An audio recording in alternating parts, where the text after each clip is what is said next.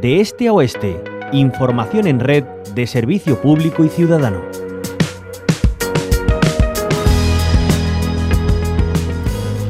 La última noche del año viene con las tradicionales uvas de la suerte que a veces nos pueden jugar malas pasadas con atragantamientos, accidentes que nos hacen salir corriendo a los servicios de urgencias o que hacen saltar todas las alarmas, especialmente si hablamos de los más pequeños de las casas. Los otorrinos lo tienen muy claro y por eso hablamos hoy con la doctora Magdalena Pérez Ortín. Ella es vocal de la Comisión de Laringología, Voz, Foniatría y deglución de la Sociedad Estatal de Otorrinolaringología. Bienvenida a la onda local de Andalucía. Hola, ¿qué tal? Buenos días. Eh, Magdalena, bueno, eh, hablamos de esos eh, pequeños sustos que a veces podemos tener. ¿Qué es lo que aconsejan los otorrinos? Bueno, lo primero siempre es, por supuesto, hacer una alimentación consciente, es decir, ser consciente que cuando yo tengo comida en la boca, la función de tragar, de hablar y de respirar son incompatibles entre sí. Por lo tanto, lo primero es tener cuidado de cuando yo tengo alimento en boca, no debo de hablar. Eh, entonces, eh, lo que pasa con las uvas, además de que el, alimento en sí mismo sea peligroso, es que estamos celebrando, estamos hablando, nos estamos riendo y eso nos suma un riesgo adicional al propio alimento. ¿Es habitual, eh, quizá más de lo deseable, este tipo de accidentes, de atragantamientos? Por, lo, lo, ideal sería que no existieran, ¿no? Esto sería, esto sería lo perfecto. Pero, pero sí, son bastante, son relativamente frecuentes. Sobre todo en estas fiestas por las reuniones en las que, bueno, pues como he dicho antes, pues tenemos menos cuidado eh, porque el comer es un acto social y tenemos menos cuidado de los factores ambientales que nos rodean. Bueno, eh, ¿qué podemos hacer eh, en especial con, con, los más pequeños de la casa, que quizá no, no lo tengan todavía muy definido perfectamente lo que es la deglución y, que además, pues, bueno, pueden ese objeto, lo que es la uva, se pueden atragantar quizá con más facilidad que los adultos. ¿Qué aconsejan? A ver, yo considero que un niño menor de 5 años mm, tiene un riesgo alto de, de tener un, un, accidente, ¿no? y creo que a lo mejor hasta los cinco años no sería prudente que participaran en, en la celebración de, de, las uvas, ¿no?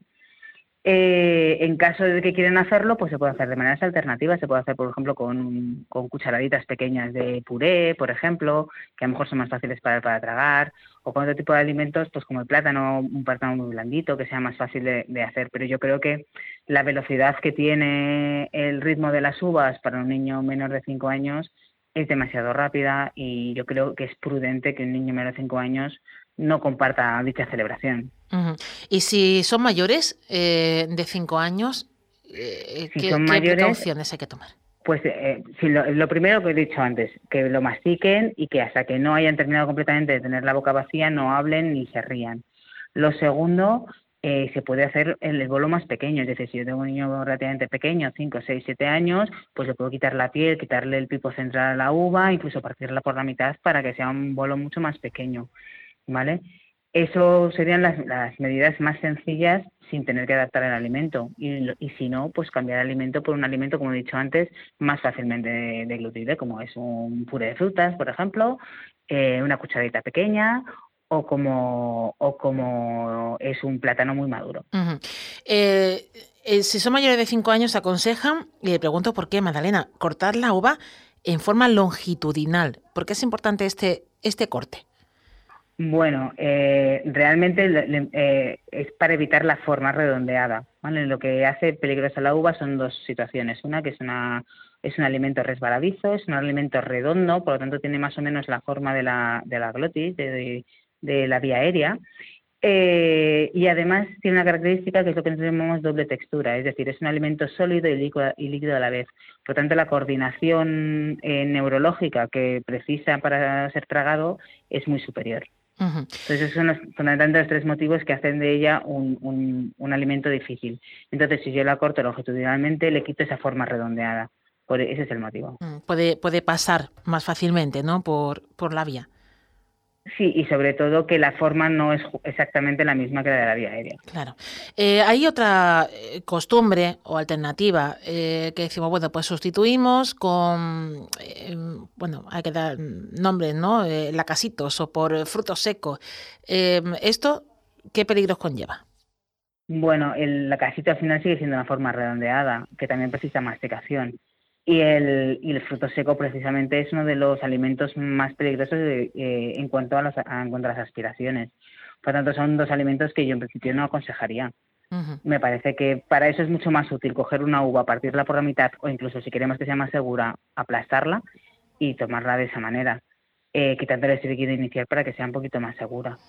Pero precisamente el lacasito o el conguito o el, son alimentos redondeados que, que, son igual de peligrosos que una uva. Eh, a menudo nos eh, recomiendan ¿no? que tengamos unas nociones eh, básicas de mm, primeros auxilios. si esto, bueno, pues desgraciadamente, y esperemos que no, que entremos en 2023 todos bien, sin ningún susto, sin ningún atragantamiento, pero bueno, si eso nos ocurre, además de no perder los nervios, que puede ser lo más habitual, ¿qué es lo primero que tenemos que hacer? Lo primero llamar al 112. Lo primero es pedir ayuda, ¿vale? si hay más de una persona, pues una persona pedir ayuda Mm, por supuesto, no darle golpecitos en la espalda a la persona, ni darle para que beba nada más ni para que coma nada más. Es decir, lo que tiene que hacer es intentar fomentar la tos para que eche ese cuerpo extraño. Eh, que no, y el paciente no es capaz de respirar por sí mismo, eh, sería, mm, habría que hacer, eh, si es un adulto, una maniobra de Heimlich, y si es un niño que es con una presión a nivel de la boca del estómago, una presión rápida hacia arriba, ¿vale? Para ayudar como si fuera una tos fuerte y en caso de los niños, eh, los niños chiquititos, los niños menores de 2-3 años, boca abajo con un golpe eh, seco entre las dos escápulas.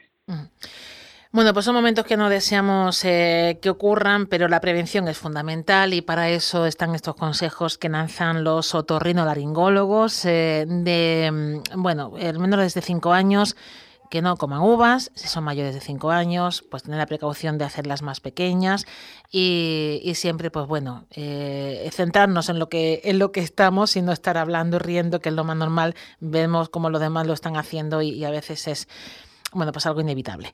Eh, agradecemos sus consejos, Madalena Pérez Ortín, vocal de la Comisión de Laringología, voz, foniatría y deglución de la Sociedad Española de Otorrino Laringología. Ahora sí que me ha salido a la primera. Muchísimas gracias, Madalena, por atendernos. Muchas gracias a ustedes y feliz año.